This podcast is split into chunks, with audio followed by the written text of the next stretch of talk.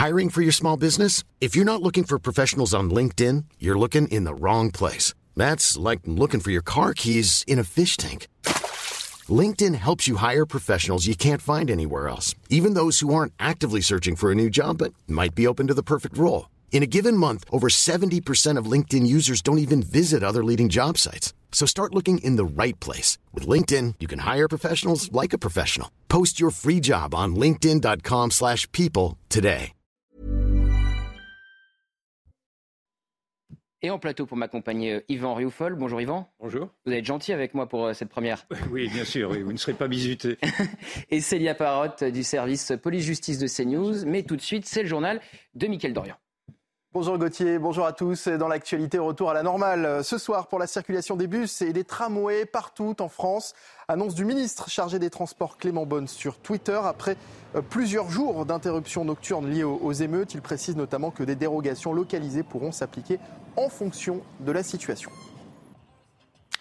Et puis bien sûr le Conseil des ministres qui était largement consacré à ces émeutes ce matin avec en sujet central la question des sanctions pour les mineurs et bien sûr euh, celle de la responsabilité des, parents. Écoutez le porte-parole du gouvernement, Olivier Véran, interrogé sur ce point à la sortie du Conseil des ministres. Que certains jeunes, parfois très mineurs, euh, ne se rendaient même pas compte de la gravité des actes qu'ils commettaient, quand bien même étaient-ils avec euh, un accélérateur de combustible pour pouvoir mettre le feu à des bâtiments. comment est-il possible qu'un enfant de 13 ans ne sache pas euh, qui ne peut pas, la nuit, euh, avec euh, un groupe de camarades de son âge, aller mettre le feu à des bâtiments? à un moment donné, il y a quelque chose qui a décroché. Et donc nous avons besoin de le comprendre pour ensuite analyser la responsabilité des uns et des autres. Et je le redis, quand vous êtes parent d'un enfant mineur, vous n'avez pas à laisser sortir votre enfant dans la rue, encore moins dans un contexte d'émeute urbaine. Et donc il est nécessaire, là où il y a défaillance, qu'il y ait des sanctions, réparations et ce travail à mener dans la durée, qui est un chantier colossal, pour que de telles situations ne se reproduisent pas. Les émeutes qui ont touché de nombreuses villes de France, une situation qui a poussé plusieurs préfectures à autoriser l'utilisation de drones par les forces de l'ordre afin de les aider dans la lutte contre les violences urbaines. C'est le cas en Gironde, comme nous l'explique ce sujet de Sarah Varny. Des drones pour filmer et enregistrer des images dans certains quartiers, cela est enfin possible pour les forces de l'ordre. Un outil supplémentaire notamment utilisé lors des émeutes qui permet d'appuyer le travail des forces de l'ordre mobilisées au sol afin de mieux s'organiser pour maintenir ou rétablir l'ordre public. En plus des dispositifs de vidéoprotection urbain actuels, l'utilisation des drones leur permet d'avoir une meilleure visualisation des zones à sécuriser. Parmi les dernières préfectures en date à l'avoir autorisée, celle de la Gironde avec cet arrêté du 29 juin. Elle autorise l'utilisation des drones par les forces de l'ordre jusqu'au 16 juillet, entre 18h et 5h du matin dans cinq communes.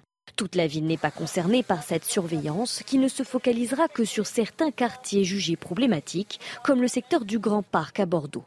En tout, cinq caméras peuvent procéder simultanément à des enregistrements. D'autres communes ont également pu bénéficier d'arrêtés ponctuels lors des émeutes qui leur autorisaient l'utilisation de drones dans certains secteurs, comme à Paris, en Seine-Saint-Denis ou encore à Boulogne-sur-Mer. Enfin, coup d'envoi ce soir du Festival d'Avignon. Après plusieurs jours d'émeutes, la sécurité a bien sûr été renforcée au niveau des unités de force mobile par des patrouilles pédestres et à VTT, notamment dans les zones piétonnes. Des contrôles d'identité aléatoires ont également été mis en place dans l'espace public. Écoutez le nouveau directeur du Festival d'Avignon, Thiago Rodriguez. Le Festival d'Avignon travaille avec la préfecture du Vaucluse, avec euh, la mairie d'Avignon, avec le service de soins et sécurité, les forces de l'ordre, pendant toute l'année pour préparer ce mois, cette parenthèse enchantée, en toute sécurité pour le public. Euh, cela veut dire que soit les conditions actuelles, les menaces actuelles, soit les habituelles euh, sont considérées et nous travaillons auprès de ceux qui sont responsables effectivement pour l'ordre dans les rues et la sécurité euh, des festivalières et festivaliers pour que tout se passe au mieux. Et voilà, c'est la fin de ce journal. C'est avec beaucoup de plaisir que je vous passe la main pour votre, première, mon cher Gauthier Lebret. C'est bien sûr la parole aux Français qui commence tout de suite. Merci, cher Mickaël. Et on va se poser cette question. Qui protège la police? On est en ligne avec euh, Reda Bellage, porte-parole unité SGP euh, Île-de-France. Bonjour Reda Bellage. On va juste faire un point d'abord avec vous, euh, Célia Barotte du service police-justice. Je le disais, dans le sommaire, on ne parle pas assez des policiers qui ont été blessés depuis une semaine. Très concrètement, combien de policiers ont été blessés à cause des émeutiers? Selon le dernier bilan communiqué par le ministère de l'Intérieur, au sein des forces de sécurité intérieure, c'est-à-dire les policiers municipaux, nationaux et les gendarmes, on comptabilise 808 blessés. Si au cours des deux dernières nuits, on ne déplore aucun blessé, d'autres ont été euh, le théâtre d'affrontements très intenses entre émeutiers et forces de l'ordre, particulièrement celles du 28, 29 et 30 juin. Il y a aussi ce pic dans la nuit euh, du 29 juin avec 315 blessés euh, du côté euh, des forces de l'ordre. Dès la deuxième nuit d'émeute, 169 agents ont été touchés. C'est une raison pour laquelle le ministère de l'Intérieur a décidé de renforcer les effectifs. Nous sommes passés de 10 000 policiers et gendarmes déployés à 45 000, un dispositif que Gérald Darmanin a annoncé vouloir maintenir encore plusieurs jours. Et puis Célia, une fois n'est pas coutume, la justice se montre particulièrement ferme avec les émeutiers. Oui, euh, plusieurs comparutions euh, immédiates euh, ont eu lieu ces derniers jours. 3625 personnes ont été placées en garde à vue. Parmi elles, on compte 1124 mineurs. À ce jour, 990 personnes ont été déférées, c'est-à-dire présentées à un magistrat, et 480 personnes ont déjà été jugées en comparution immédiate. Au total, depuis le début des émeutes, c'est-à-dire le 27 juin, 380 personnes ont été incarcérées, y compris des primo-délinquants, c'est-à-dire des personnes qui n'avaient jusqu'à aujourd'hui pas eu affaire à la justice. Reda Bellage, vous vous dites quoi? Vous dites enfin, enfin la justice se montre ferme?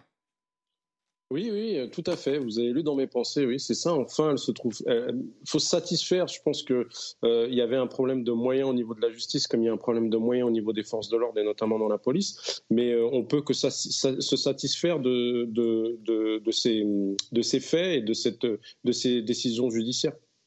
Je vais vous faire réagir évidemment à la violence à laquelle vous êtes confronté euh, sur le terrain. Mais d'abord, je voulais vous faire écouter un témoignage, un témoignage saisissant de ce policier qui était en première ligne et qui a véritablement vécu l'enfer. C'était un témoignage réalisé le 1er juillet au cœur des émeutes. Je, suis fier de mes collègues. On a, on a, on a, on a tenu la rue, je vous le dis. On n'a pas sauvé tous les commerces, on n'a pas pu faire, euh, pas pu faire des miracles, mais on, a géré et euh, on va continuer à gérer, je vous le dis. On est en danger parce que sur le plan moral, on a un genou à terre. Après 14 heures d'engagement non-stop, et, je peux vous dire que c'est hard de trouver les ressources euh, pour avoir, le discernement dans notre action. Et on n'a pas le choix parce qu'on est seul. Et on est seul sur le plan judiciaire, parce qu'on sera lâché si on se manque, et sur le plan administratif, parce qu'on sera lynché médiatiquement tellement que l'administration va nous, balayer d'un revers et nous foutre en tôle. Je le disais, Reda Bellage, vos collègues ont véritablement vécu l'enfer. Oui, il faut saluer, leur, abnégation et surtout leur sang-froid, parce que vous savez, quand vous êtes dans des situations comme ça, où vous avez fait euh, une vacation de 12 heures, et à la 12e heure, vous faites encore l'objet de tirs de mortier, et puis d'une violence, euh, on n'a jamais vu ça, même en 2005, franchement, euh, je pense qu'il faut vraiment tirer le chapeau à, nos collègues, à l'ensemble des forces de l'ordre. Ce qui me dérange un peu aussi c'est que ces derniers temps, ces quatre derniers jours, on a beaucoup d'attaques euh, sur des policiers qui sont hors service. Ça a été le cas à Marseille, ça a été le cas pour deux collègues de la Seine-Saint-Denis, encore un hier, et puis euh, une collègue sur, euh, sur la Seine-et-Marne. Et je pense que c'est inquiétant. On a l'impression que l'impunité n'a pas encore disparu complètement. Et de manière systémique, à partir du moment où vous reconnaissez, enfin, un délinquant reconnaît un policier hors service, bah, il le suit jusqu'à chez lui, puis des fois, bah, il s'en prend à lui. Yvan Youfol, une question pour Reda Bellage? Euh, Une question pour M. Bellage, mais auparavant une petite réflexion. C'est-à-dire qu'en effet, les policiers se trouvent être la cible maintenant d'une double offensive. Il y a eu la cible de l'offensive, en effet, des émeutiers qui s'en sont pris euh, alors, au symbole de la République et plus spécifiquement au symbole que représentait la police, bien entendu. Mais aujourd'hui, on voit que l'extrême gauche prend le relais de, cette première offensive qui était celle des émeutiers, qui est une offensive qui s'essouffle apparemment pour l'instant. Et le grand scandale est de voir qu'aujourd'hui, vous avez un parti politique, la France insoumise, qui, est en train d'accentuer encore davantage euh, la, mise en péril de ces forces républicaines qui, sont là en premier, rapport, en premier rempart, pardon, de la République. Et dans ce contexte-là, il y a eu une grave faute politique, de mon point de vue, de la part du président de la République, immédiatement après le geste de, ce policier que d'avoir à, eu, à accuser ce policier-là d'avoir eu un geste irresponsable. Je pense que cela alimente encore une fois euh, cette fracture entre deux sociétés. On voit bien d'ailleurs le succès que remporte la, cagnotte qui a été ouverte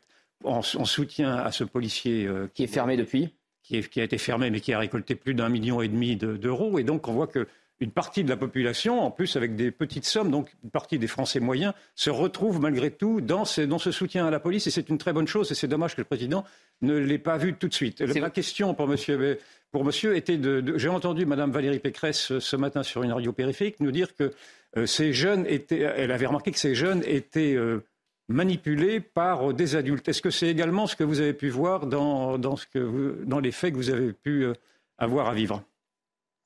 Écoutez, euh, déjà, on a, comme vous le dites, il y a une, de manière générale, euh, que ce soit la, sortie du président qui a, qui a complètement fait abstraction de la présomption de, la présomption d'innocence pour notre collègue. Euh, au-delà de ça, au-delà des, des, paroles de certains politiques, comme vous l'avez dit, qui ont mis un peu, on va dire, qui ont fait que les choses se sont embrasées, parce que ça a créé un sentiment de haine grandissant envers les forces de l'ordre. Euh, il est vrai que vous avez aussi, euh, euh, dans les, certains quartiers, en tout cas, quand on parle des quartiers, hein, même si ce n'était pas que les quartiers où il y avait des problématiques, oui, ils sont souvent menés par les, par les, par les trafiquants, on va dire, les dealers, euh, des gens qui les influencent mal, parce que justement, peut-être que euh, au niveau familial, il y a certaines choses qui n'ont pas été faites, et, et, on va dire que ces individus ont influencé ces jeunes. On va parler des dealers dans un instant, qui effectivement, selon plusieurs sources policières, auraient ramené le calme, auraient aidé à ramener le calme dans les cités. Juste avant, je voulais vous faire écouter euh, Jordan Bardella. Il demande à ce qu'on protège mieux les policiers et il dit quelque chose d'intéressant sur le quotidien des forces de l'ordre. Et vous allez me dire ensuite, Reda Bellage, si c'est vrai ou non. Les policiers se sentent aujourd'hui abandonnés. Les policiers ont le sentiment que la hiérarchie, que le pouvoir politique ne soutient pas sa police. Un État, ça soutient ses forces de sécurité intérieure et ça soutient des hommes et des femmes qui sont en première ligne pour moins de 2000 euros par mois et qui, vous avez raison de le rappeler et merci de me permettre de le dire, remettent tous les jours euh, en jeu leur vie pour protéger la nôtre. Quand on est policier, quand on part le matin travailler, on n'a pas la certitude de revenir le soir chez soi, euh, revoir sa famille. Et bien souvent, quand on y rentre, on fait deux ou trois fois le tour de chez soi pour vérifier qu'on n'est pas suivi. On a perdu malheureusement Reda Bellage qui va revenir dans un instant. Célia, c'est l'occasion pour nous de faire un point sur est-ce que les dealers ont oui ou non aidé au retour euh, au calme. Ça a même donné lieu à un échange entre Emmanuel euh, Macron et un policier, puisqu'il a rencontré des policiers pour essayer de calmer le jeu avec eux après sa déclaration euh, à Marseille. Regardez ce que dit le chef de l'État. Les gamins, ils écoutent qui alors? Et le policier lui répond les dealers. Alors est-ce que c'est vrai, Célia Est-ce que les dealers ont ramené le calme dans les cités?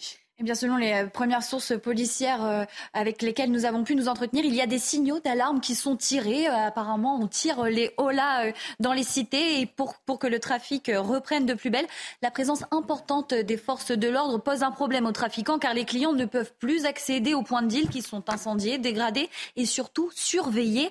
Nos sources policières nous ont expliqué que le trafic de stupéfiants repose sur un système pyramidal. Les trafiquants ont la main mise sur les, sur les dealers et pendant les émeutes, ces règles règles restent inchangées, c'est-à-dire qu'ils jouent un peu le rôle de grand frère pour raisonner les émeutiers, mais aussi les menacer si euh, le business ne reprend pas. D'abord, ce, sont les centres-villes qui ont été touchés par les émeutes et ensuite, c'est arrivé euh, dans les quartiers dits sensibles. Les zones de vente euh, de stupéfiants se déroulent dans ces quartiers et c'est pour ça qu'il faut, pour, les trafiquants, que la situation se calme pour que la vente reprenne. Merci euh, Célia. On est avec euh, Mohamed Ben Medour, médiateur dans les quartiers nord de Marseille. C'est aussi votre sentiment dans les quartiers nord euh, de Marseille Les dealers, les trafiquants de drogue ont pu jouer un rôle dans le retour au calme ou pas? Qui, qui est un peu, difficile à accepter, ou bien car les, points de deal, malheureusement, ben, ils permettent aussi dans les quartiers à, apporter une certaine paix, une certaine sérénité euh, vis-à-vis des, violences urbaines. Donc moi, j'ai été témoin, j'ai vu que des jeunes étaient occupés à trafiquer dans le quartier euh, et, ils n'étaient pas, en contrepartie, occupés à euh, casser dans le centre-ville. C'est une vérité, malheureusement. Reda Bellage, vous dites la même chose, c'est aussi une vérité, malheureusement. Les dealers ont participé au retour au calme Bien sûr, déjà, c'est le, grand, facteur, c'est la mobilisation des forces de l'ordre, en premier lieu. Mais bien sûr qu'aujourd'hui, euh, tout ce qui peut, euh, dès qu'il y a une présence policière, de jour comme de nuit, dans un secteur ou dans un quartier difficile, on s'adonne énormément au trafic de stupéfiants, forcément, ça casse le business des dealers. Donc euh, oui, c'est pas, on n'a pas, nous policiers de terrain, on l'a déjà vu auparavant, mais là, c'est plus que flagrant. On a vu vraiment que ça a baissé parce que justement, euh, les consommateurs comme les vendeurs euh, n'y trouvaient plus du tout leur compte. Yvan Youfol. Euh, une petite réflexion et une question. Je pense qu'aujourd'hui, on a, vu euh, naturellement quel était l'état de la fragilité de la République, l'état de déliquescence même de la République. Et d'ailleurs, j'en veux beaucoup au, ministre de l'Intérieur d'avoir interdit une manifestation d'anciens militaires et de vieux soldats qui voulaient protester contre cette déliquescence de la société. C'était il y a quelques semaines et cette initiative avait été considérée comme étant une initiative d'extrême droite, alors que c'était une initiative de lucidité. Et je pense que l'on paye aujourd'hui euh, les conséquences de ces aveuglements-là. Et l'on voit naturellement, en effet, que aujourd'hui, 45 euh, 000 euh, policiers et gendarmes n'ont pas réussi, ou en tout cas ont, eu un mal fou à maîtriser euh, quelques milliers de casseurs. C'est-à-dire qu'il y avait moins de 45 000 casseurs, bien entendu. Il y avait beaucoup plus de forces de l'ordre que de casseurs. Et vous voyez bien l'ampleur du désastre qui, maintenant s'étale aux yeux du monde entier avec cette petite minorité qui a été une minorité très déterminée. donc cette faiblesse doit nous interroger. Alors là-dessus, j'aimerais bien entendre Reda Bellage. Est-ce que c'est vrai, Reda Bellage, qu'il y avait plus de policiers sur le terrain que de casseurs, selon vous?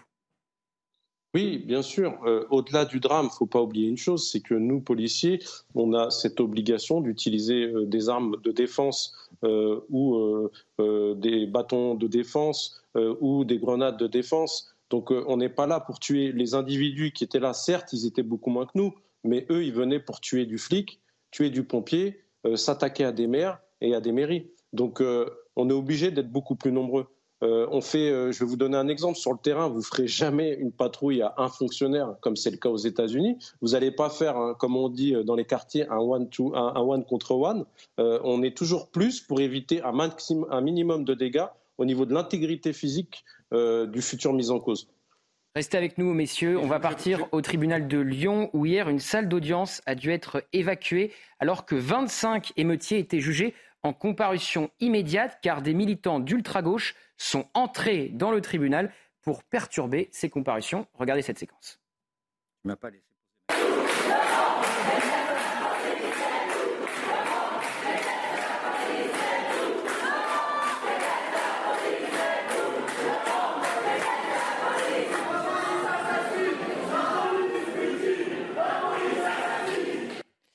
Laurent Bouet, vous êtes avocat et vous étiez justement dans la salle d'audience hier à Lyon qui a dû être évacuée. Racontez-nous euh, cette scène. J'imagine que vous avez été estomaqué par ce que vous avez vu. Oui, bonjour, euh, bonjour à tous. Euh, oui, estomaqué parce que c'est une, c'est une première. En tout cas, je n'avais jamais assisté à une salle d'audience, une audience qui doit s'interrompre dans ces, dans ces conditions-là. Il arrive que on rencontre des difficultés en audience quand les familles de prévenus ou les familles de victimes ne sont pas forcément satisfaites de la décision qui est rendue. Mais là, c'était très différent puisque euh, les personnes qui ont euh, perturbé l'audience et qui ont amené à ce que l'audience soit interrompue étaient des personnes qui n'avaient rien à voir avec euh, ceux qui étaient jugés. Je rappelle en plus que nous étions dans une période un peu compliquée euh, pour les juridictions, puisque euh, c'était la grève des greffiers, euh, qui, se poursuit d'ailleurs actuellement. Donc les moyens avaient été mis en place pour que tout le monde puisse être jugé sereinement. L'audience se déroulait parfaitement bien, jusqu'à que des individus soient venus pour interrompre le processus judiciaire. Une question sur la période dans laquelle on est. Ce sont des militants d'ultra-gauche. On sait que la France insoumise a joué un drôle de jeu, voire un jeu, dangereux pour, pour certains. Est-ce qu'il y a une responsabilité politique euh, derrière euh, cette manifestation hier dans le tribunal? Alors, l'enquête, euh, je suppose qu'il y aura une enquête. L'enquête dira pourquoi ces personnes sont intervenues pendant l'audience, pourquoi le processus judiciaire a été, a été ainsi interrompu de façon extrêmement fâcheuse pour tout le monde. Et vraiment, c'était la sidération euh, sur euh, tout le personnel de justice, les avocats, les, magistrats qui étaient là. Tout le monde était absolument sidéré de, ce spectacle-là. Alors, il semblerait que ce soit l'œuvre euh, d'un groupuscule d'ultra-gauche. Encore une fois, je ne peux pas me prononcer et je ne peux pas imaginer de revendication politique parce que je ne vois pas dans le champ politique, en tout cas démocratique, des personnes qui puissent s'opposer au, processus judiciaire. Je pense que c'est absolument pas possible en démocratie d'imaginer une démocratie sans justice. Yvan Youfel, une question pour Maître Boué Une réflexion et une question. La, dérive quand même de la France insoumise est tout à fait spectaculaire. C'est-à-dire qu'au prétexte de vouloir soutenir un communautarisme, elle en vient maintenant à, s'immiscer dans un processus judiciaire. Et ma question était de savoir si effectivement il pouvait y avoir des recours pour mettre en cause ces leaders de la France insoumise qui ont voulu euh, faire pression précisément sur l'indépendance de la justice. Mais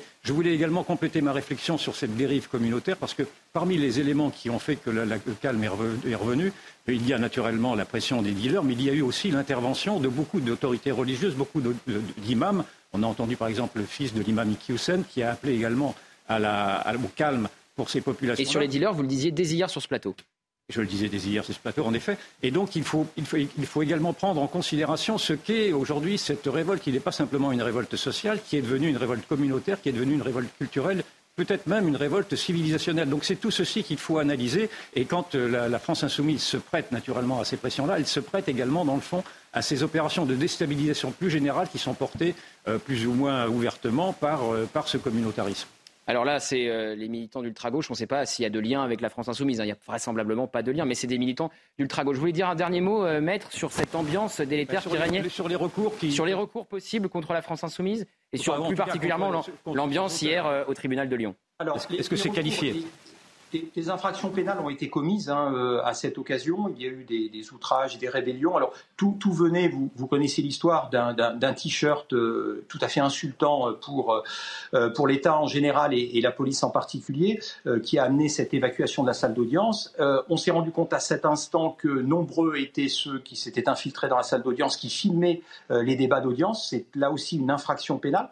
Donc toutes ces infractions également, vous avez une vidéo qui montre des des individus en train euh, d'outrager. Euh, donc ce sont aussi des infractions pénales qui peuvent être euh, relevées. les personnes ont été abondamment filmées, donc il y aura un travail d'enquête. Après, sur le fait de savoir si tout cela n'était pas du tout spontané, mais était organisé, il y a sans doute des choses à faire aussi sur l'organisation. Alors je ne connais pas d'infraction particulière de, troubler le, processus judiciaire, mais en tout cas, il est important s'il s'agit de groupes en tout cas reconnu que l'autorité administrative, à tout le moins, intervienne euh, parce qu'on ne peut pas se comporter de la sorte en démocratie et en République. Ce que vous nous dites, Maître, parce qu'on n'a pas vu sur les images, ils sont entrés jusque dans la salle d'audience pour filmer?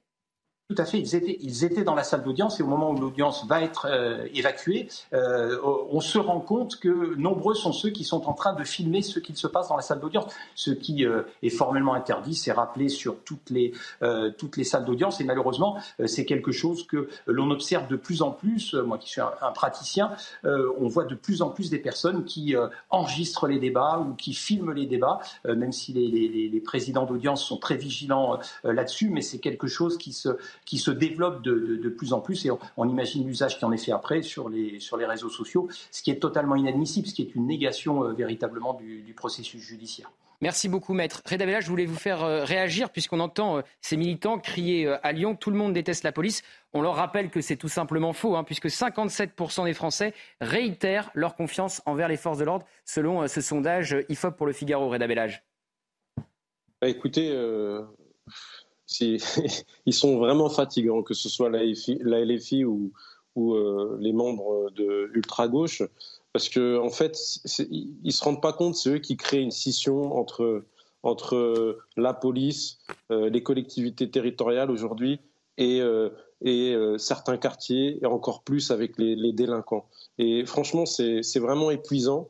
Euh, je sais, personne dépose plainte contre eux. On a l'impression, nous, euh, unité GP, euh, de, de, lutter euh, seul contre ces gens-là. Et ils font, soi-disant, dans leur combat, ils se battent pour la généralité, mais en fait, c'est eux qui créent des généralités et ça tourne toujours autour de la police. Tout, tout, est de la faute de la police avec eux. Aujourd'hui, même, ils ont réussi à récupérer une cagnotte qui était là pour aider une mère qui se retrouve seule avec un enfant. Euh, ils l'ont tourné, ils ont commencé à parler de racisme et tout. Franchement, euh, je ne sais plus quoi dire.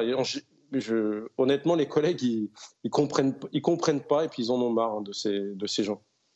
Merci beaucoup Reda Bellage pour euh, votre témoignage. Mohamed Ben Medour, vous restez bien avec nous. On se retrouve dans quelques instants juste après la pub. On va partir aux Pays-Bas parce qu'aux Pays-Bas, eh bien, ceux qui cassent, on les fait travailler pour reconstruire ceux qui viennent, ceux qu'ils viennent de casser. On va se poser la question, faut-il introduire cette mesure en France? A tout de suite. C'est la deuxième partie de la parole aux Français avec euh, toujours Yvan Rioufol et Eric de Ritmaten qui nous a rejoint, Eric du service économique de CNews. Mais tout de suite, c'est le CNews Info avec Sommeil à. Le père de Naël se constitue partie civile pour que justice soit rendue à son fils et pour dire que je suis vivant, explique l'homme de 42 ans. J'ai du mal à m'en remettre, je n'arrive plus à dormir, ajoute-t-il. Hicham H n'avait pas de rapport avec son fils qui était âgé de 17 ans au moment de sa mort, mais ce chauffeur-livreur gardait des espoirs de retisser des liens avec son fils, assure-t-il. Après une semaine d'interruption à cause des émeutes, enfin un retour à la normale côté transport. La circulation des bus et tramways pourra reprendre normalement partout en France dès ce soir. Une annonce faite sur Twitter par le ministre délégué au transport, Clément Beaune. Euh, toutefois, des dérogations localisées pourront s'appliquer en fonction de la situation, précise le ministre. Et puis New York, sous des nuages de petits pucerons, les experts imputent le phénomène aux conditions climatiques. Ces pucerons ne représentent aucun danger pour la santé, affirme le département de la ville. Impossible désormais de, sortir dans les rues new-yorkaises sans se couvrir, relatent les internautes sur les réseaux sociaux. Alors, comment punir intelligemment les casseurs? Il y a une idée intéressante aux Pays-Bas sur le principe qui casse, répare. Les casseurs, en gros, au travail. Écoutez Florent Tardif instauré il y a plusieurs années maintenant un système qui paye euh, casse, instauré dans les années 90. Le programme ALT ou programme alternatif est un système euh, qui permet aux jeunes primo-délinquants, auteurs de petites infractions, euh, de réparer leurs fautes en quelque sorte avant le début de la procédure pénale. Le but, c'est d'inculquer à ces jeunes le respect de la propriété et l'ordre public. Alors comment cela marche concrètement? Quand un jeune est arrêté par la police après avoir commis un vol ou de la casse, il est envoyé au bureau ALT qui dépend de sa commune puisque cela se règle au niveau local et on lui propose donc de réparer en quelque sorte sa faute. Il peut pour cela euh, rembourser les dégâts causés en travaillant quelques heures dans le magasin où il a volé par exemple ou réparer les dégâts qu'il a commis. Euh, ces travaux sont exécutés euh, pendant le temps libre du jeune en question, les vacances ou en fin de semaine et s'il va jusqu'au bout de la procédure, les poursuites judiciaires sont abandonnées et cela marche. Dans 60% des cas, les jeunes ne récidivent pas dans l'année qui suit contre 25% pour les autres selon une étude réalisée sur place. Pourquoi? Parce qu'on responsabilise le jeune concerné après son acte de vandalisme. On est toujours avec Mohamed Benmedour, médiateur dans les quartiers nord de Marseille. Il nous a rejoint Christian Flavini, pédopsychiatre. Bonjour à tous les deux. Mohamed Benmedour, vous en pensez quoi de cette idée qui nous vient euh, des Pays-Bas? Est-ce que c'est une bonne idée euh, de, sans passer par la casse prison, de mettre tout de suite au travail le jeune qui a cassé pour lui faire réparer, au fond, ce qu'il a cassé? Moi, moi, je suis totalement d'accord parce que bon, je suis pour euh, responsabiliser les jeunes, surtout quand c'est le cas d'un primo-délinquant. Après, bon, si c'est un multirécidiviste qui a l'habitude de la casse, ben, je ne sais pas si cette mesure ben, aura de l'effet. Mais effectivement, nous, nous, avec les jeunes, on travaille énormément sur ça, de les responsabiliser. D'ailleurs, dans les quartiers, il y a beaucoup de chantiers de, qu'on appelle chantiers d'insertion qui sont créés pour responsabiliser, responsabiliser les jeunes, pardon, pour, euh, pour qu'en fait, ils respectent après leur matériel. Donc, euh, ben, tout bonnement, ben, les jeunes ont un budget et vont, vont monter un barbecue, par exemple, dans leur quartier, ou repeindre le local jeune, ou autre chose. Puis, et puis on s'est rendu compte qu'avec ces, ces, ces actions-là, ben, les, les, jeunes prennent plus, plus soin de leur matériel. Donc, ouais, ouais, moi, pour moi, c'est très intéressant. Christian Flavini, vous partagez euh, ce même avis? Écoutez, euh, j'ai du mal à répondre directement euh, sans poser le problème plus général. Ce que cela semble montrer, c'est que les jeunes, somme toute, sont parfaitement sensibles au fait que l'on canalise leur, euh, leur force de façon à ce qu'elles ne deviennent pas violentes, dès lors que l'on a une action qu'ils ressentent légitime à leur égard, donc dans leur intérêt. Et je pense que avant de trancher sur ce dispositif, euh, qui, risque d'être, je dirais, euh, quelque chose que, que l'on met en avant sans aller au fond du problème, il faut rappeler quelque chose, c'est que ce, qui apprend aux jeunes garçons et aux adolescents à canaliser leurs forces de façon à ce qu'elles ne deviennent pas violentes, mais à ce qu'elles deviennent utiles, c'est la relation à leur père. C'est la relation à leur père, P-E, accent grave, R-E. Euh, c'est-à-dire que c'est cette relation qui est une relation à la fois d'affrontement, c'est une relation où, le jeune se mesure, et c'est une relation où il peut entendre légitimement que le père lui dise, bon, écoute, d'accord, tu as des grands projets, hein, tu es peut-être même le roi du monde, ça c'est possible, mais en attendant, commence par aussi, bon voilà, te rendre utile, savoir ce que tu as à faire, passer tes examens, préparer ce que tu veux, etc. Voilà. Pourquoi est-ce que le père est légitime? Parce que le père père a donné à l'enfant quelque chose qui est essentiel et il lui transmet la masculinité et il lui transmet, il peut lui transmettre d'une façon ressentie légitime par, le jeune parce qu'il a été au point de départ de la vie de l'enfant. Il a donné cette puissance masculine qui a permis la conception de l'enfant. Donc, et je dis bien le père, la relation à l'homme est importante, mais la relation au père est fondamentale. Or, or, ce qui se passe, c'est que notre société a complètement disqualifié les pères et a complètement disqualifié le principe de paternité. C'est là qu'il faut aussi aller un peu plus au fond des choses avant d'étudier des mesures qui sont peut-être utiles, mais, qui, n'opéreront que s'il y a cette légitimité. Toute, toute opération de cadrage à l'égard des jeunes est parfaitement bien perçue par eux à condition qu'ils la perçoivent comme légitime, c'est-à-dire une transmission qui leur est faite et dans leur intérêt.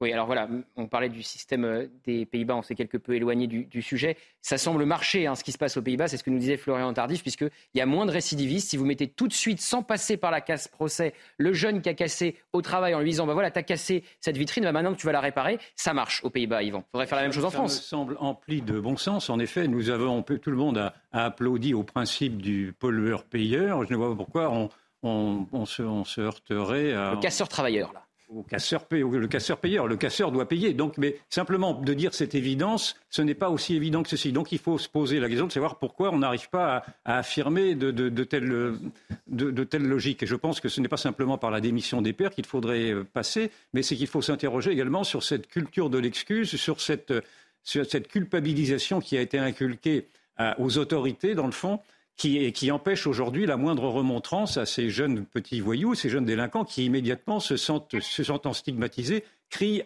au racisme. Et donc, vous avez encore cette, société euh, euh, communautarisée qui se protège par ce soi-disant racisme qui serait porté par ceux qui leur, qui leur feraient des remontrances, des remontrances qui sont souvent légitimes. Et donc, encore une fois, ce n'est pas simplement pour reprendre l'argument qui vient d'être dit, ce n'est pas simplement le père qui est absent, c'est simplement que il me semble que l'idéologie euh, euh, culpabilisante de, la société qui aurait, euh, qui aurait malmené, dans le fond, ces, minorités, active encore davantage, me semble-t-il, la victimisation de, ces jeunes délinquants-là. Alors faut-il leur pourrir leurs vacances à ces jeunes-là? C'est ce qu'a dit ce matin Valérie Pécresse, que je vous propose de l'écouter.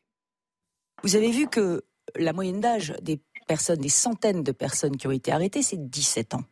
Le sujet aujourd'hui, c'est que nous avons une justice des mineurs qui n'est pas en capacité de juger en comparution immédiate très rapidement des mineurs. On n'est pas non plus en mesure de les mettre hors d'état de nuire, c'est-à-dire euh, de les enfermer dans des endroits où ils ne peuvent plus troubler l'ordre public, de les éloigner de leur quartier. Moi, je pense qu'il faut leur pourrir leurs vacances. Je pense que tous ces casseurs, tous ces incendiaires, il faut qu'on on les mette hors d'état de nuire. Il faut les sanctionner. Mohamed Menmedour, faut pourrir les vacances des casseurs? Pourrir les vacances des casseurs, euh, est-ce que ça aurait un effet euh, dans le long terme euh, Vous voyez bien que des fois, même les jeunes sont sanctionnés et sont même incarcérés ou font l'objet d'un placement éducatif. Aussitôt leurs mesures terminées, eh ben, il y en a qui récidivent. Donc je ne pense pas que les, Tous les, jours, ils nous font le coup. les vacances, faire, ça va se faire, ça va faire effet. ce ne sont pas des enfants de 7 ans ou 8 ans où on finit de goûter ne sais quoi, et qui après euh, seront plus ou moins traumatisés et ne vont plus recommencer. Je ne pense pas que la mesure elle est, assez efficace dans ce cas-là. Christian Flavigny, est-ce qu'il faut pourrir les vacances des casseurs? Mais ce que je voudrais dire, c'est que je, je, je n'ai pas parlé de démission des pères. Euh, c'est ce que disait euh, euh Yvan Rioufol. Ce n'est pas le, là le sujet. Je ne m'adresse pas. C'est le, le, fait que la société disqualifie le principe de paternité, de, de paternité donc le principe d'autorité légitime. C'est ça le, le, point fondamental. Et ceci à travers les lois, à travers des lois qui disqualifient, qui écartent les parents d'un certain nombre de sujets, ce qui est absolument aberrant, qui, qui, qui ont considéré qu'on pouvait bien se dispenser du, de, père dans certaines situations et qu'on pouvait le remplacer par euh, telle ou telle personne, euh, le, compagnon de, de, la mère ou voire même la compagne de la mère, etc. C'est cela qui est fondamental et qui est, je dirais, l'enjeu symbolique qui, qui, qui, est au, point de départ, je dirais, du fait que ces jeunes, je dirais, ne, sachant plus affronter une, une, je dirais, une autorité paternelle, à ce moment-là, veulent la, la déplacer et veulent à la place tuer du flic c'est-à-dire élaborer le meurtre du père, mais sans le symboliser dans une relation de transmission de, la masculinité. Et je dirais sans après, Christian Flavini, après Christian Flavini, parce que je vois bien que vous faites une obsession sur l'absence du père, euh, il y a des euh, familles euh, où il y a que la mère et ça se passe formidablement bien. Donc il ne faut pas faire non plus d'amalgame et de, et de généralité. Yvan Rioufol, sur les propos de Valérie Pécresse, faut-il pourrir les vacances des casseurs et des pilleurs? En tout cas, il ne faut pas s'apitoyer sur les casseurs et les pilleurs. Donc, euh, il faut les sanctionner. Moi, je ne suis pas un spécialiste des sanctions des mineurs, etc. Mais il me semble euh, qu'une sanction immédiate, en tout cas, serait beaucoup plus efficace que des sanctions qui seraient reportées à, l'issue des vacances, par exemple, pour reprendre cet exemple-là. Donc, moi, je, ne, je ne verrai aucun inconvénient à leur pourrir les vacances, en effet, puisqu'ils nous pourrissent la vie. Est-ce que vous voulez poser une question à Mohamed Ben Medour ou à Christian Flavini, Yvan? Eh, Écoutez, euh, vous me prenez, vous me prenez de court pour l'instant. Euh, non, mais je voulais savoir quelles étaient les, issues de sortie de, cette, euh, de cette confrontation qui me semble être une confrontation qui dépasserait largement les jeunes, les jeunes casseurs aujourd'hui et que ces jeunes, à travers ces casses et ces émeutes, euh, se, peut se lire des messages qui sont des messages naturellement complexes, mais qui sont au moins, à tout le moins, des messages politiques, des messages sociaux, euh, des messages sécuritaires. Et j'aurais voulu savoir si vous pouviez nous éclairer vous-même euh, dans vos spécialités réciproques sur la manière dont il faut comprendre aujourd'hui ces événements qui me semblent être des événements historiques, parce que, encore une fois, cela cela acte l'effondrement d'un système. On a été quelques-uns depuis maintenant 30 ans à 40 ans à prévenir de ce qui allait se passer. Nous nous, faisions appeler déclinistes alors qu'on ne souhaitait pas le déclin, mais qu'on prévoyait ce déclin-là. Et il me semble que ce déclin arrive. Et je voudrais savoir si vous partagiez euh, d'abord ces analyses et quels étaient comment pouvait-on, quels mots justes pourrait-on mettre sur ces événements? Christian Flavini. Euh, écoutez, je veux juste dire que je ne fais pas d'obsession sur la question des pères. moi aussi, je signale depuis extrêmement longtemps que l'on dévalue la, fonction paternelle. C'est ça qui est l'enjeu, donc la paternité. Donc effectivement, les jeunes, et notamment les garçons, ne peuvent plus élaborer, je dirais, ce qui est leur atout, qui est leur force, et, ils la dévoient dans la violence. Voilà. Mohamed Benmedour, quel mot vous metteriez sur les mots MAUX qu'on vit euh, depuis, euh, depuis une semaine quelle est la source, selon vous, des émeutes? Pourquoi est-ce qu'on a euh, vécu cet événement euh, de violence pendant euh, sept jours? Ben Ça, comme je le dis, c'est un absus révélateur de la cocotte minute qui était à ébullition pendant des années et qui a, qui a explosé tout bonnement suite à, ce malheureux fait divers. La violence qu'on a pu voir dans les jours précédents, c'est une violence qui était, on va dire, ancrée dans nos jeunes, et, il y avait tout type de, de, violence. Il y avait la haine du policier, il y avait la haine de la société, il y avait le sentiment aussi d'abandon, il, y avait il y avait la précarité aussi, parce que quand les jeunes, certains cassés, ben, il y en a qui Moi, j'ai été témoin hein, de, de, jeunes qui ont volé euh, des briques de lait pour les ramener chez eux ou du sopalin. Euh, c'est en fait c'est un problème multifactoriel qui a été euh, qui, qui, qui, qui, réside dans nos, dans nos quartiers, dans nos banlieues, et qui a été mis là, qui a explosé en fait par la violence euh, dans notre pays, malheureusement.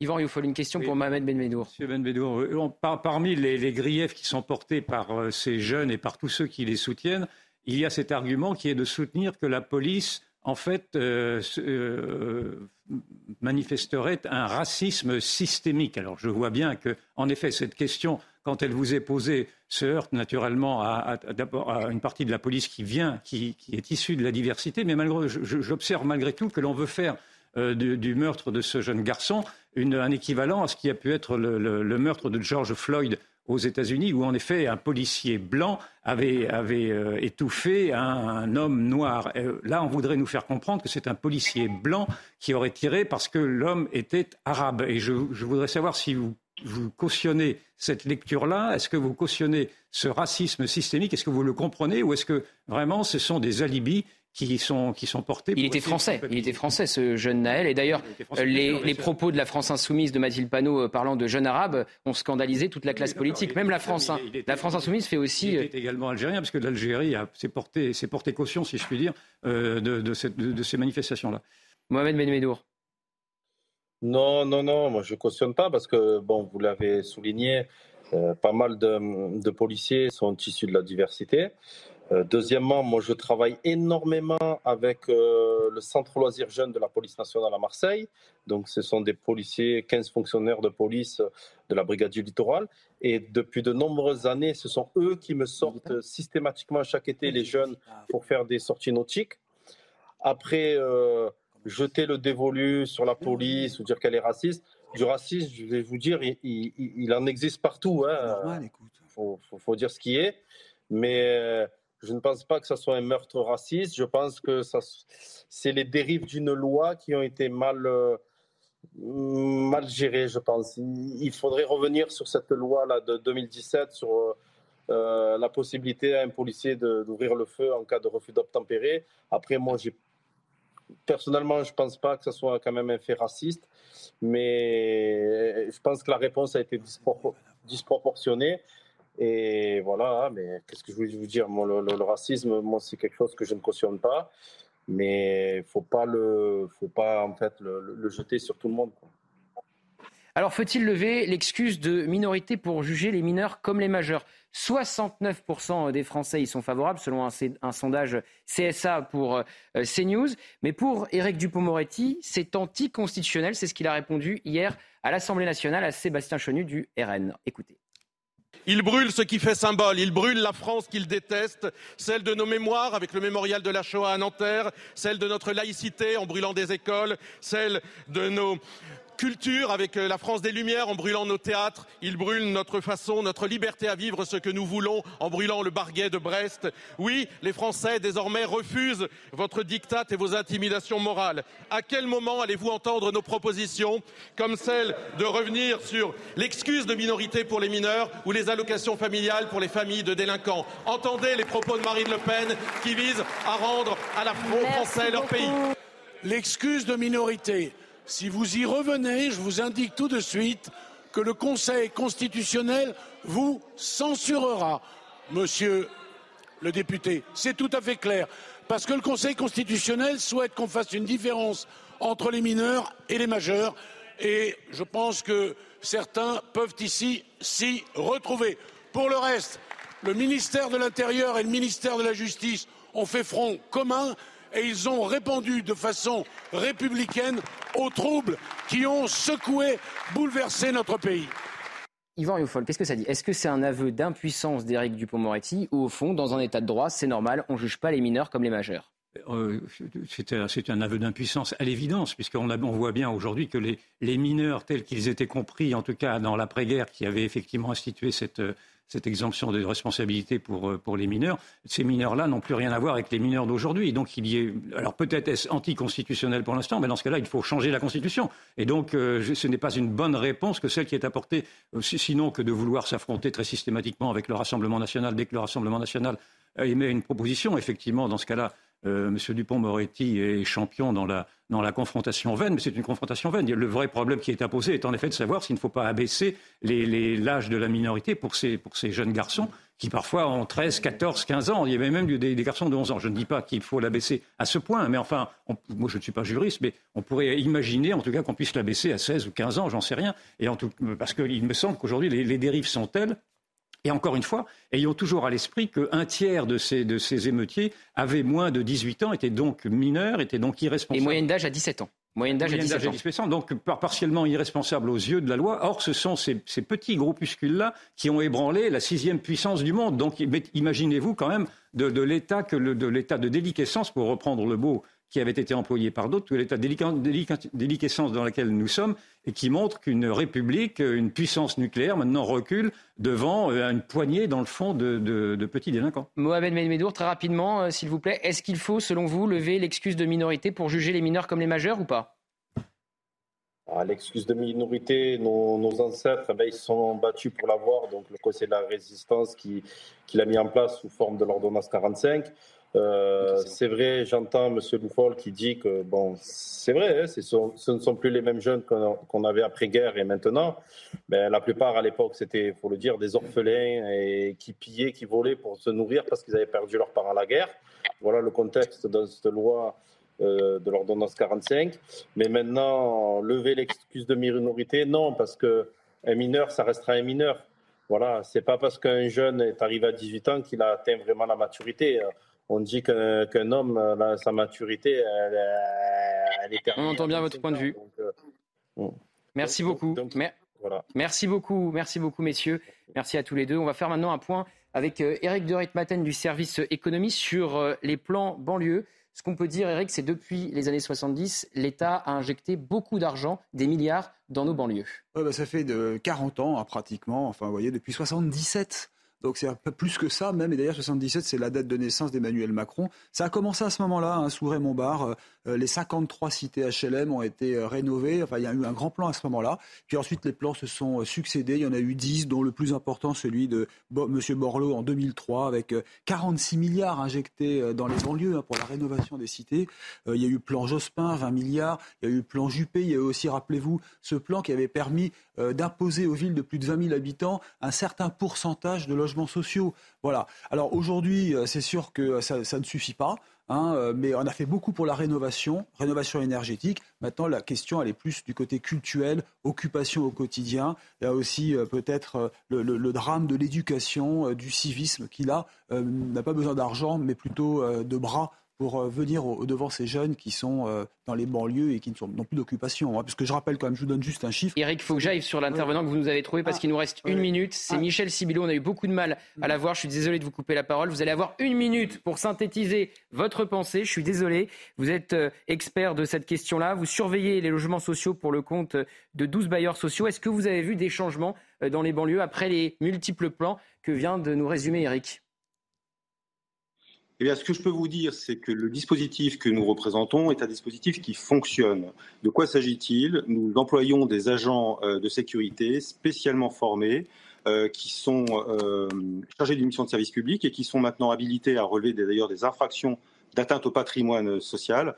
Et nous faisons des rondes, des patrouilles avec les agents. Nous répondons aux appels de locataires pour assurer la tranquillité dans les cités HLM. Euh, et c'est un dispositif qui donne d'excellents résultats. Je crois qu'il est très plébiscité par les locataires. On évite en réalité que les problèmes se posent de manière durable en répondant systématiquement présent. Euh, on engage à Paris et sur l'agglomération parisienne à peu près 25 patrouilles chaque jour. Euh, c'est 165 000 logements qui sont concernés et qui sont sécurisés par nos agents. Et je crois que c'est un dispositif, et je vous remercie de me donner l'occasion, très important à souligner, qui fonctionne il y a d'autres exemples en France qui se développent. Hein. Euh, il existe un modèle à Toulouse, à Montpellier euh, va exister un dispositif équivalent. Et donc, c'est bien de pouvoir souligner des choses qui fonctionnent et qui fonctionnent bien grâce à nos bailleurs. Alors, faut-il mettre, euh, on a un peu plus de temps, nous a donné un peu plus de temps, Michel Sibilo, est-ce qu'il faut mettre plus d'argent, selon vous, dans les banlieues? On a déjà vu Elisabeth Borne réunir les acteurs de la ville la semaine dernière à Matignon pour un énième plan banlieue, ce qui ne plaît pas du tout à la droite notamment. Moi, je ne suis pas euh, suffisamment compétent pour vous, donner euh, une appréciation d'ensemble, vraiment. Euh, notre engagement à nous, c'est celui d'assurer la sécurité. C'est un dispositif qui fonctionne. Alors, si il y avait dans ce plan banlieue des dispositions qui visent à généraliser un dispositif tel que le nôtre, ce serait une très bonne chose. Parce que parfois, simplement avec de l'organisation, avec une mobilisation de moyens et de ressources, c'est vrai, on arrive à obtenir d'excellents résultats. Il faut peut-être se poser, regarder ce qui fonctionne, euh, le développer. Et vraiment, je dis que notre dispositif fonctionne. Alors, par exemple, je vais vous donner un autre exemple. Au-delà du fait de répondre aux appels de locataires, au-delà du fait de résoudre des, problèmes de tranquillité, par exemple en mettant fin à des occupations abusives de hall d'immeubles, ce que font nos agents tous les jours, eh bien, nous signalons toute forme de dégradation dans le patrimoine social. Et la prévention situationnelle, c'est-à-dire l'appréciation des risques pour éviter que l'insécurité s'installe, c'est ça. Dès lors qu'il y a des dégradations, nos patrouilles le signalent aux bailleurs. Dès lors qu'il y a une porte qui reste accessible à tous, nous le signalons aux bailleurs. Et il y a tout de suite une prise en compte qui est faite. Donc c'est euh, sur ce champ interstitiel entre celui des gardiens d'immeubles, celui des forces de l'ordre, sur lequel nous, nous sommes très présents. Et ce champ-là, il ne faut pas l'oublier, eh c'est très important pour éviter que la délinquance s'installe. Je vous remercie. Merci beaucoup, Michel Sibilo. Je rappelle que le dispositif dont vous parliez, c'est euh, que vous êtes chargé de surveiller les logements sociaux pour le compte de 12 bailleurs. Merci messieurs, merci Eric, merci Yvan. Vous restez avec moi parce qu'on va partir au Sénat après pour les questions au gouvernement où il sera bien sûr euh, question des émeutes. Mais dans un instant, c'est le grand journal avec Mickaël Dorian. À tout de suite.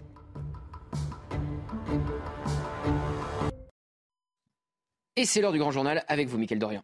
Oui, Gauthier, à la une de l'actualité, le Conseil des ministres euh, largement consacré hein, ce matin aux, émeutes avec en sujet central la question des sanctions pour les euh, mineurs. Écoutez le porte-parole du gouvernement, Olivier Véran, interrogé sur ce point à la sortie de ce Conseil des ministres. Que certains jeunes, parfois très mineurs, euh, ne se rendaient même pas compte de la gravité des actes qu'ils commettaient, quand bien même était-il avec un accélérateur de combustible pour pouvoir mettre le feu à des bâtiments comment est-il possible qu'un enfant de 13 ans ne sache pas euh, qu'il ne peut pas, la nuit, euh, avec euh, un groupe de camarades de son âge, aller mettre le feu à des bâtiments? À un moment donné, il y a quelque chose qui a décroché. Et donc nous avons besoin de le comprendre pour ensuite analyser la responsabilité des uns et des autres. Et je le redis, quand vous êtes parent d'un enfant mineur, vous n'avez pas à laisser sortir votre enfant dans la rue, encore moins dans un contexte d'émeute urbaine. Et donc il est nécessaire, là où il y a défaillance, qu'il y ait des sanctions, réparations et ce travail à mener dans la durée, qui est un chantier colossal, pour que de telles situations ne se reproduisent pas. Le gouvernement qui continue donc de viser la responsabilité des parents, Elodie Huchard, et on sait que le chef de l'État, face à des policiers, a déclaré qu'il fallait faire payer les parents dès la première connerie, sans pour autant toucher aux allocations familiales. Oui, en fait, pour l'instant, on voit bien que le gouvernement est sur une réflexion. Olivier Véran l'a dit lui-même, il n'y a pas pour le moment de solutions concrètes. Étape 1, le président de la République demande à tout son gouvernement de faire un travail de fond, d'essayer de comprendre quel est le modèle familial de ces familles, quelle est la raison aussi qui pousse ces jeunes à agir de cette manière. Et puis, Olivier Véran explique qu'ensuite, il y aura un deuxième temps, celui des solutions euh, concrètes. Évidemment, c'est un moyen surtout de répondre à l'opposition, y compris à la droite, qui n'a de cesse de ressortir, comme par exemple pour Eric Ciotti, sa proposition euh, de loi euh, pour enlever les allocations familiales. Il y a les sénateurs aussi, les républicains, qui sont sur ce dossier. Valérie Pécresse, ce matin, a fait aussi des propositions donc on voit que le gouvernement veut prendre le temps de réfléchir, alors que de son côté, l'opposition, elle, semble déjà avoir trouvé ses solutions. Merci Elodie. La suite avec vous, Mickaël. Et toujours hein, sur le sujet des émeutes, Gérald Darmanin doit être auditionné tout à l'heure au Sénat. Le ministre de, l'Intérieur sera entendu par la commission des lois avec bien sûr au cœur des discussions les violences urbaines survenues après la mort à Nanterre du jeune Naël. Et que faut-il faire des jeunes pilleurs, des jeunes délinquants Pour Valérie Pécresse, présidente de la région Île-de-France, qui a annoncé débloquer 20 millions d'euros pour réparer ce qu'ils ont cassé, c'est très clair. Il faut pourrir les vacances, je cite, des pilleurs. Écoutez la présidente de la région Île-de-France. Vous avez vu que la moyenne d'âge des personnes, des centaines de personnes qui ont été arrêtées, c'est 17 ans. Le sujet aujourd'hui, c'est que nous avons une justice des mineurs qui n'est pas en capacité de juger en comparution immédiate très rapidement des mineurs. On n'est pas non plus en mesure de les mettre hors d'état de nuire, c'est-à-dire euh, de les enfermer dans des endroits où ils ne peuvent plus troubler l'ordre public, de les éloigner de leur quartier. Moi, je pense qu'il faut leur pourrir leurs vacances. Je pense que tous ces casseurs, tous ces incendiaires, il faut qu'on on les mette hors d'état de nuire. Il faut les sanctionner. Dans le reste de l'actualité, neuf personnes ont été mises en examen après l'incendie d'une mairie à Mont-Saint-Barreul, dans la métropole lilloise. Incendie survenu dans la nuit du 28 au 29 juin. Trois agents se trouvaient encore à l'intérieur. Ils ont pu fort heureusement être évacués. Une information judiciaire a été ouverte notamment pour violence volontaire sur personne dépositaire de l'autorité publique. Et alors que ça fait deux jours que les émeutes semblent se calmer, de plus en plus de sources policières affirment que les dealers ont joué un vrai rôle dans cette accalmie. Alors qu'en est-il? Reportage de Mathilde Pouvillère-Flornois. Pour préserver leur trafic, les dealers auraient-ils joué un rôle dans l'accalmie de ces derniers jours? On a des échos comme quoi dans certaines cités, euh, il y a des holas qui sont mis euh, pour, euh, pour, arrêter, pour arrêter ces émeutes et pour que le trafic puisse reprendre de plus belle. En effet, à cause des émeutes, la présence accrue des policiers dans les cités empêche les trafiquants d'exercer leurs ventes illégales. Ça, pose un problème au niveau des trafiquants, mais aussi au niveau des, personnes qui se droguent. Parce que forcément, quand, quand vous avez des émeutes, ça veut dire que bah, tout est brûlé. Vous avez une présence policière avec 45 000 policiers et gendarmes qui est accrue. Euh, on sait que les émeutes se passent généralement dans les cités, donc forcément, les clients ne peuvent plus y accéder. Les trafics de stupéfiants reposent sur un système pyramidal. Les trafiquants ont la main mise sur les dealers et pendant les émeutes, ces règles restent inchangées. C'est soit un peu en jouant au rôle de grand frère, soit aller jusqu'à la menace en disant maintenant c'est stop, euh, voilà, vous arrêtez, vous arrêtez vos conneries. Euh, nous, on a besoin de travailler. L'an dernier, plus de 150 tonnes de produits stupéfiants ont été saisies. Les émeutes qui ont touché de nombreuses villes euh, en France, une situation qui a poussé plusieurs préfectures à autoriser l'utilisation de drones par les forces de l'ordre afin de les aider dans la lutte contre les violences urbaines. C'est le cas en Gironde, comme nous l'explique ce sujet de Sarah Varny. Des drones pour filmer et enregistrer des images dans certains quartiers, cela est enfin possible pour les forces de l'ordre. Un outil supplémentaire notamment utilisé lors des émeutes qui permet d'appuyer le travail des forces de l'ordre mobilisées au sol afin de mieux s'organiser pour maintenir ou rétablir l'ordre public. En plus des dispositifs de vidéoprotection urbain actuels, l'utilisation des drones leur permet d'avoir une meilleure visualisation des zones à sécuriser. Parmi les dernières préfectures en date à l'avoir autorisée, celle de la Gironde avec cet arrêté du 29 juin. Elle autorise l'utilisation des drones par les forces de l'ordre jusqu'au 16 juillet, entre 18h et 5h du matin dans cinq communes. Toute la ville n'est pas concernée par cette surveillance qui ne se focalisera que sur certains quartiers jugés problématiques, comme le secteur du Grand Parc à Bordeaux. En tout, cinq caméras peuvent procéder simultanément à des enregistrements. D'autres communes ont également pu bénéficier d'arrêtés ponctuels lors des émeutes qui leur autorisaient l'utilisation de drones dans certains secteurs, comme à Paris, en Seine-Saint-Denis ou encore à Boulogne-sur-Mer. Retour à la normale pour la circulation des bus et des tramways partout dans le pays dès ce soir, annonce du ministre chargé des Transports Clément Beaune sur Twitter. Il précise cependant que des dérogations localisées pourront s'appliquer en fonction de la situation sur place. Et puis les soldes qui seront prolongés d'une semaine. L'objectif est d'aider les professionnels dont l'activité a été touchée par les émeutes. Les soldes d'été euh, se poursuivent donc jusqu'au 1er août, a annoncé Olivia Grégoire, la ministre déléguée euh, au commerce, qui précise aussi que les commerçants pourront ouvrir ce dimanche. On l'écoute. Je vous annonce ce matin qu'à la demande des commerçants et j'ai proposé à la première ministre et au président, nous allons permettre aux commerçants qui le souhaitent d'ouvrir ce dimanche les préfets sont informés dans quelques minutes dans le cadre de la, la CIC, la cellule de crise. Ils vont recevoir une instruction pour que tous les commerçants qui souhaitent ouvrir ce dimanche puissent le faire pour se rattraper notamment du, du week-end passé. J'ajoute aussi ce matin qu'à la suite de la demande des commerçants, et je pense que c'est plutôt une bonne idée, nous allons prolonger d'une semaine les soldes jusqu'au 1er août. Les soldes ne s'arrêteront donc pas le 25 juillet, mais le 1er août. Hmm. C'est l'heure de l'écho avec Eric euh, Dorit-Patel. On va s'intéresser au coup de gueule du PDG de Renault qui dit que l'Europe a mal joué et a profité à la Chine en se basant sur la voiture électrique. Vivez un moment d'émotion devant votre programme avec XXL Maison, mobilier design et décoration. Eric, depuis euh, Renault est devenu euh, Stellantis avec euh, Fiat, Chrysler, Jeep et donc selon le grand patron Carlos Tavares, rien de bon ne se profile pour la France. Peugeot, hein. Peugeot Citroën qui est devenu Stellantis. Pardon, oui, vous avez raison. voilà. Alors non, effectivement, et ce qui se prépare est quand même assez grave hein, parce que Carlos Tavares ne mâche pas ses mots dans l'interview du Figaro de ce matin. Il dit que le problème aujourd'hui en France, eh bien, ce sont les coûts de production par rapport aux coûts chinois. Les voitures électriques chinoises hein, qui arrivent aujourd'hui sur le marché français ont des coûts inférieurs de 20 à 25% au nôtre, dit le président de Stellantis. Alors, il le dit, il ne pourra pas relocaliser la production de véhicules à bas coût qui sont actuellement produits à l'étranger. Bah, par exemple, la 208 électrique, qui aurait pu être produite en France, et eh bien finalement, elle sera fabriquée à l'étranger pour des raisons de coût. Et selon M. Tavares, il est impossible aujourd'hui de vendre un véhicule électrique made in France moins de 20 000 euros. Sinon, c'est l'avenir de l'entreprise et de son personnel qui est menacé. Pour le patron de Stellantis, la France déroule aujourd'hui le tapis rouge aux Chinois. Ils ont pris de l'avance, les Chinois. Ils n'ont pas de contraintes, aucune règle protectionniste. Et la moralité de tout cela, c'est même quand on est un géant de l'automobile, un géant français aujourd'hui et international comme Stellantis, qui a quand même 14 marques, dont Peugeot et Citroën, eh bien, on ne peut pas faire de miracle face au rouleau compresseur chinois. C'était votre programme avec XXL Maison, mobilier design et décoration. Merci Eric. Et donc effectivement, euh, Stellantis euh, qui est devenu euh, qui a laissé pris la place de Peugeot au lieu de Renault.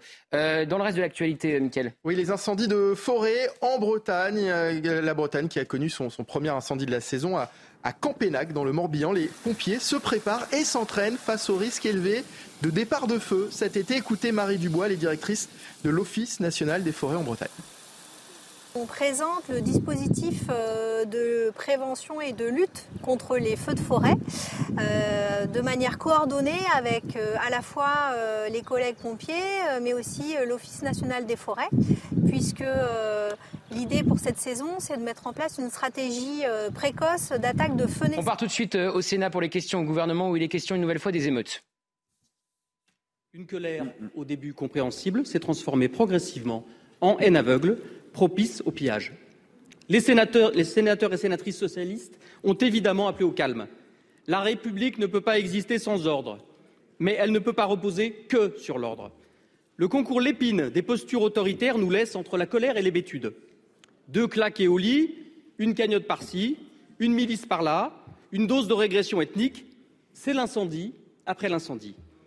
La question que je souhaite vous poser s'adresse à vous puisque vous êtes aux responsabilités. Mais nous avons tous à y répondre. Une grande partie de la jeunesse paie aujourd'hui notre échec collectif à faire rayonner la République. Nous n'avons pas désamorcé les bombes plantées dans les fondations de notre société.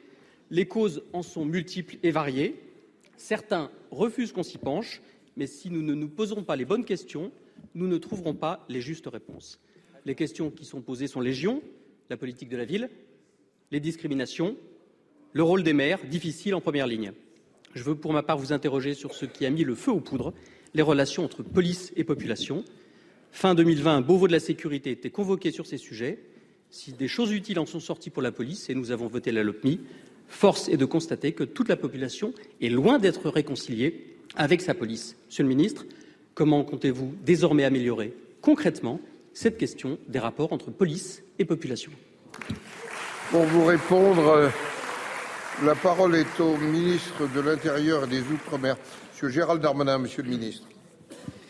Merci, Monsieur le Président, Mesdames et Messieurs les sénateurs. Monsieur le sénateur Durin, à Nanterre, il y a eu un drame et je crois que les premiers mots que j'ai pu avoir comme ministre de l'Intérieur, comme la Première ministre évidemment, étaient des mots de transparence, d'équilibre, parce que si on soutient les forces de l'ordre, et vous, je pense que vous voyez et vous soutenez également les forces de l'ordre comme nous le faisons, il faut savoir euh, dire les choses et ne pas mentir aux Français. La justice passe. Ce policier qui a toujours la présomption d'innocence, je souhaite le souligner, a été mis en garde à vue, a été mis en examen. Il existe donc des indices graves et concordants comme quoi il serait responsable de la mort en dehors de la loi de la République, en dehors de la déontologie de ce jeune homme. Il est en détention provisoire.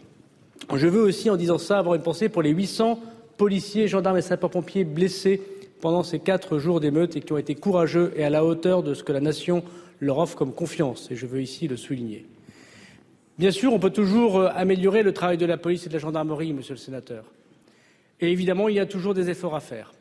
Mais est-ce que le comportement de la police, comme je l'entends parfois depuis plusieurs heures, est la seule réponse aux difficultés que nous connaissons et est-ce la seule réponse aux violences? Si c'est le cas, pourquoi on a attaqué des sapeurs-pompiers? Ils ne contrôlent personne, ils sauvent tout le monde. Pourquoi on a attaqué des polices municipales? 78 postes de police municipale. Les polices municipales ne sont pas sur la même consigne que pour la police ou pour la gendarmerie nationale. Pourquoi on attaque des élus? Est-ce que ces élus ont tutoyé euh, ces délinquants? Ont-ils été euh, particulièrement discriminants? Pourquoi ont-ils attaqué des médiathèques, des écoles? Pourquoi ont-ils pillé des commerces? Ne trouvons pas des excuses toujours dans le comportement de la police. Si elle doit se réformer, elle doit aussi, elle doit aussi, si si elle doit se réformer, Monsieur Durin, et je sais que je parle à un républicain, elle doit aussi être d'éviter être un bouc émissaire pour se poser les bonnes questions. Merci. Monsieur Durin. Bon, il le dit de manière plus feutrée euh, qu'à l'Assemblée nationale, puisqu'on est au Sénat, mais une nouvelle fois, la gauche met en cause euh, la police de manière euh, globale, l'amalgamant, et Gérald Darmanin répond, premier flic de France, pour défendre ses troupes. Oui, sachant qu'on voit bien que ce n'est pas du tout la même ambiance qu'hier aux questions gouvernement, ni dans la question posée par le sénateur socialiste Jérôme Durin, ni dans la réponse, puisque Gérald Darmanin lui dit Je sais que je parle à un républicain, ce qu'il n'a évidemment pas dit hier aux troupes de la France insoumise. Alors oui, c'est un exercice classique, la gauche qui explique que la police a une part de responsabilité, de l'autre, le ministre de l'Intérieur, qui dit quand même deux choses dans sa réponse. Premièrement, que même si la présomption d'innocence existe évidemment et qu'elle doit être respectée, il y a des indices graves et concordants qui font euh, que euh, euh, ce membre des forces de l'ordre est actuellement évidemment en cours d'une enquête, mais qu'il a déjà été mis en détention provisoire. Mais il dit quand même ne trouvons pas toujours des excuses dans la police. Elle ne peut pas être le bouc émissaire. Elle explique par exemple que quand on a attaqué des élus ou bien des médiathèques, ça n'a aucun rapport a priori avec le début de l'affaire. Donc Gérald Darmanin, qui comme d'habitude à la fois condamne ceux qui manquent à la déontologie, mais défend l'ensemble des forces de l'ordre. Évidemment, c'est son rôle. Et qu'au fond, la mort de Naël n'est qu'un prétexte pour casser, euh, piller. C'est d'ailleurs le sentiment d'une majorité de Français. Je vous propose d'écouter un autre extrait. Un, on l'a pas encore entre Xavier Iacovelli et Elisabeth Borne. C'est pas grave. On va rester euh, sur euh, cette thématique-là avec vous, Yvan Rioufol, avec cette gauche pas toutes, il hein, ne faut pas faire d'amalgame non plus, mais qui essayent d'amalgamer justement euh, les policiers. On l'a vu hier dans un échange très musclé entre Elisabeth Borne et Mathilde Panot, où Elisabeth Borne a dit à Mathilde Panot Vous êtes sorti euh, du champ euh, républicain. Est-ce que la France insoumise, Yvan Rioufol, est sortie du champ républicain?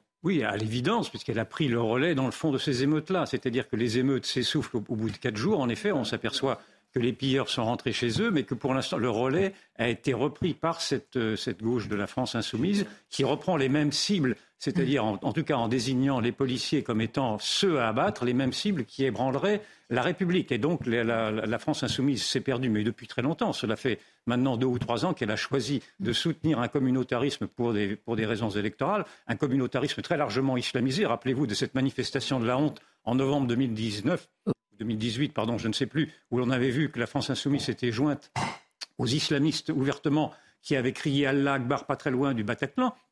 Mélenchon était dans ces rangs-là. Et, donc, aujourd'hui, la France insoumise porte naturellement cette, grave trahison, dans le fond, de, ce qu'elle avait pu être auparavant, et la trahison notamment des, euh, impératifs de laïcité. Moi, si j'ai encore une... Si, vous me donnez Prenez-la, Yvan, prenez-la. encore une minute. Il y a une autre réflexion que je voudrais porter au débat, c'est que j'observe tous les, tous les discours qui sont portés aujourd'hui en disant à chaque fois qu'il faut être lucide, qu'il faut voir les choses en face, etc. Et je vous invite à, remarquer qu'il y a un mot qui n'est quasiment jamais prononcé, alors qu'il me paraît être central dans ce drame-là, c'est celui d'immigration. J'ai entendu Gérald Darmanin hier prétexter qu'il y avait simplement 10% d'étrangers parmi les 4000 jeunes qui ont été interpellés, laissant comprendre donc que le problème de l'immigration n'était pas central. Il y a 10%, 400. C'est ça, mm. ce qu'il avait dit. Et j'ai entendu euh, François Hollande dire qu'il n'y a pas un problème d'immigration, puisque ce sont des jeunes issus de la troisième, quatrième ou cinquième génération. Mais enfin, c'est une paresse intellectuelle que de ne pas voir que précisément ces jeunes de la cinquième génération sont des jeunes d'une génération issue de l'immigration, et donc que l'immigration est au contraire centrale dans tout cet effondrement, dans, une partie de l'effondrement. Naturellement, il y a d'autres causes.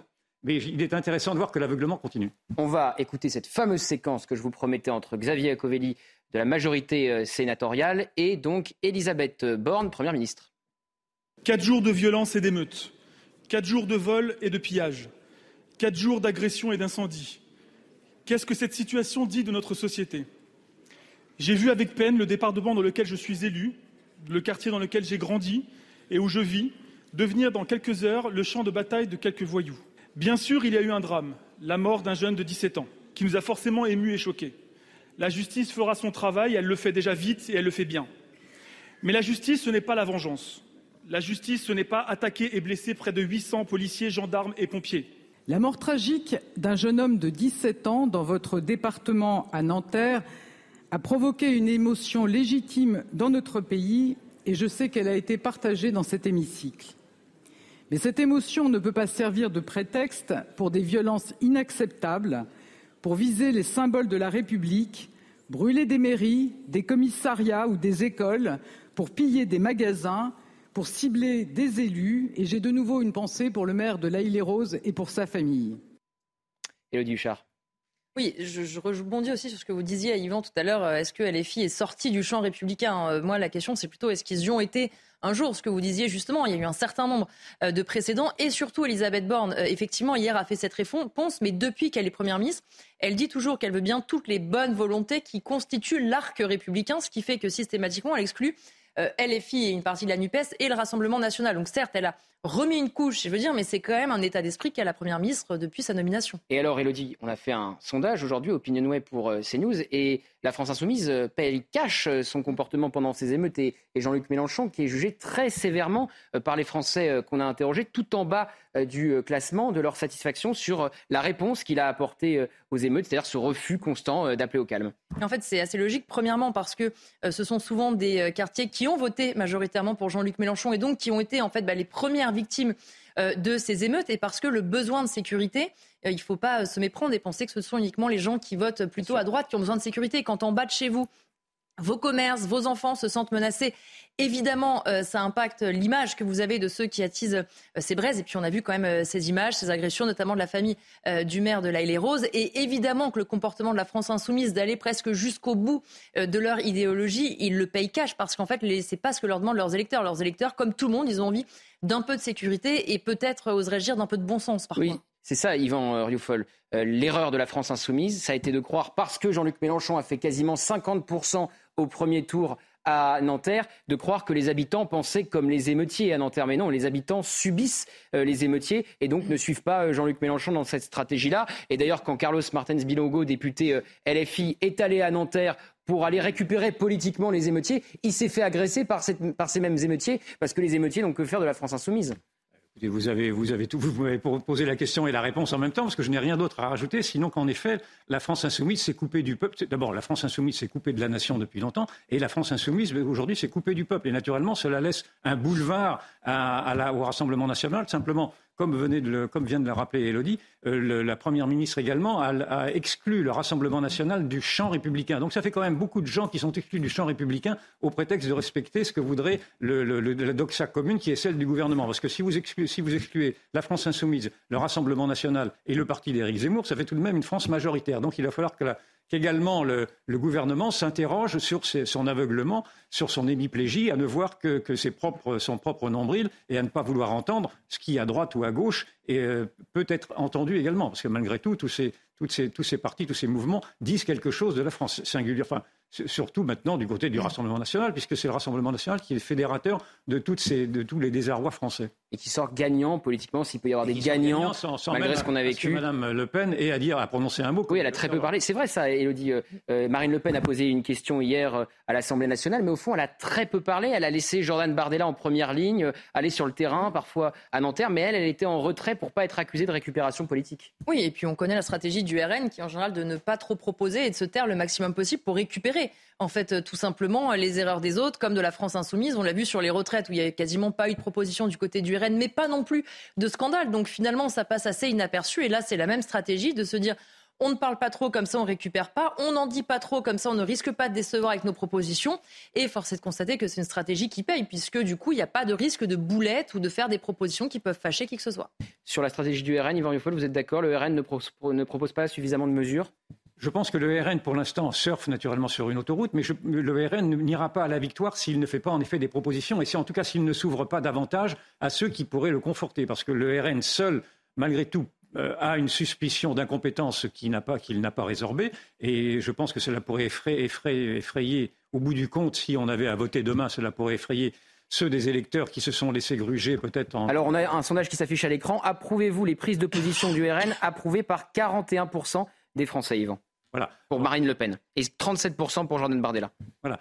Donc euh, Marine Le Pen, en effet, conforte sa position centrale, mais en même temps, c'est une position qui est encore très faible. C'est pour ceci que, en tout cas, en ce qui me concerne, je ne cesse d'appuyer tout ce qui pourrait rassembler les droites, c'est-à-dire faire en sorte que les républicains, et ceux des républicains, en tout cas, qui tiennent le même discours aujourd'hui que le Rassemblement national, il y en a, et, également le parti d'Éric Zemmour, de Reconquête, s'unissent afin de pouvoir, en effet... L'union des droites. Euh, faire une union des droites qui pourrait, qui pourrait rassurer beaucoup de ceux qui se sentent abandonnés pour l'instant. Et pour le moment, le RN ne veut pas. Hein. Et pour l'instant, personne ne veut. Non, mais nous avons. Eric Zemmour veut, mais le RN ne veut pas, et l'air non plus. Nous avons les droites les plus bêtes du monde. Oui, Eric, euh, Zemmour le veut, mais en même temps, en, dans le désert, en tenant des discours très désagréables à ceux avec qui il voudrait tendre la main. Donc, euh, on ne s'en sort pas pour l'instant.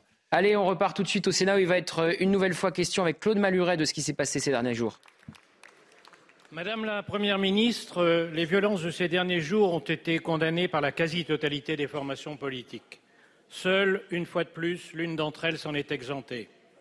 En refusant d'appeler au calme, les dirigeants de la France soumise à l'émeute confirment qu'ils sont sont bien les ânes de Troie du séparatisme dans notre pays. En demandant qu'on épargne les bibliothèques et les écoles, ils autorisent les émeutiers à brûler tout le reste, les commerces, les mairies, les maisons des élus. Ils prétendent défendre la République, leur but est de la faire tomber. Depuis un an, leur convulsion à l'Assemblée nationale les discrédite, en discréditant hélas aussi le Parlement. Cette fois-ci, c'est la foi de trop, et le peuple français qu'ils prétendent à tort incarner s'en souviendra longtemps, tout comme s'en souviendront sans doute leurs plus proches alliés politiques, désormais honteux de cette alliance contre nature.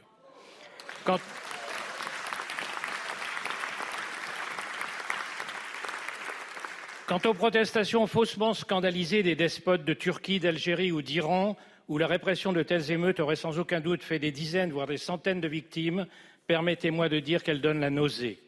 Enfin, la responsabilité des réseaux antisociaux dans la propagation des violences est telle que le président de la République a dû les convoquer à l'Élysée. Barack Obama disait que ces réseaux sont devenus l'une des principales menaces contre nos démocraties. La preuve est là. Vous avez, Madame la Première ministre, condamné hier à l'Assemblée l'attitude d'un parti antidémocratique, sans statut, sans élection interne, gouverné par un satrape colérique et omnipotent, traitant ses dissidents par la mise à l'écart, en disant qu'il était sorti du champ républicain, et vous avez eu raison. Pouvez-vous nous dire aujourd'hui si vous envisagez de mettre de l'ordre dans la jungle des plateformes, qu'il faut empêcher d'invoquer à tort la liberté d'expression pour se rendre complice des appels à l'émeute et de l'apologie des violences, et si vous comptez demander à la ministre des Affaires étrangères de protester contre les ingérences de dictateurs qui se permettent de nous donner des leçons de démocratie. Merci. Pour vous répondre, la parole est à Madame la Première ministre. Vous avez la parole. Merci, Monsieur le Président. Mesdames et Messieurs les sénateurs, Monsieur le sénateur Claude Maduret, Monsieur le Président Claude Maduret, le drame de la mort d'un jeune homme de 17 ans ne peut justifier ou excuser aucune violence. Comme la famille du jeune homme, comme les élus du territoire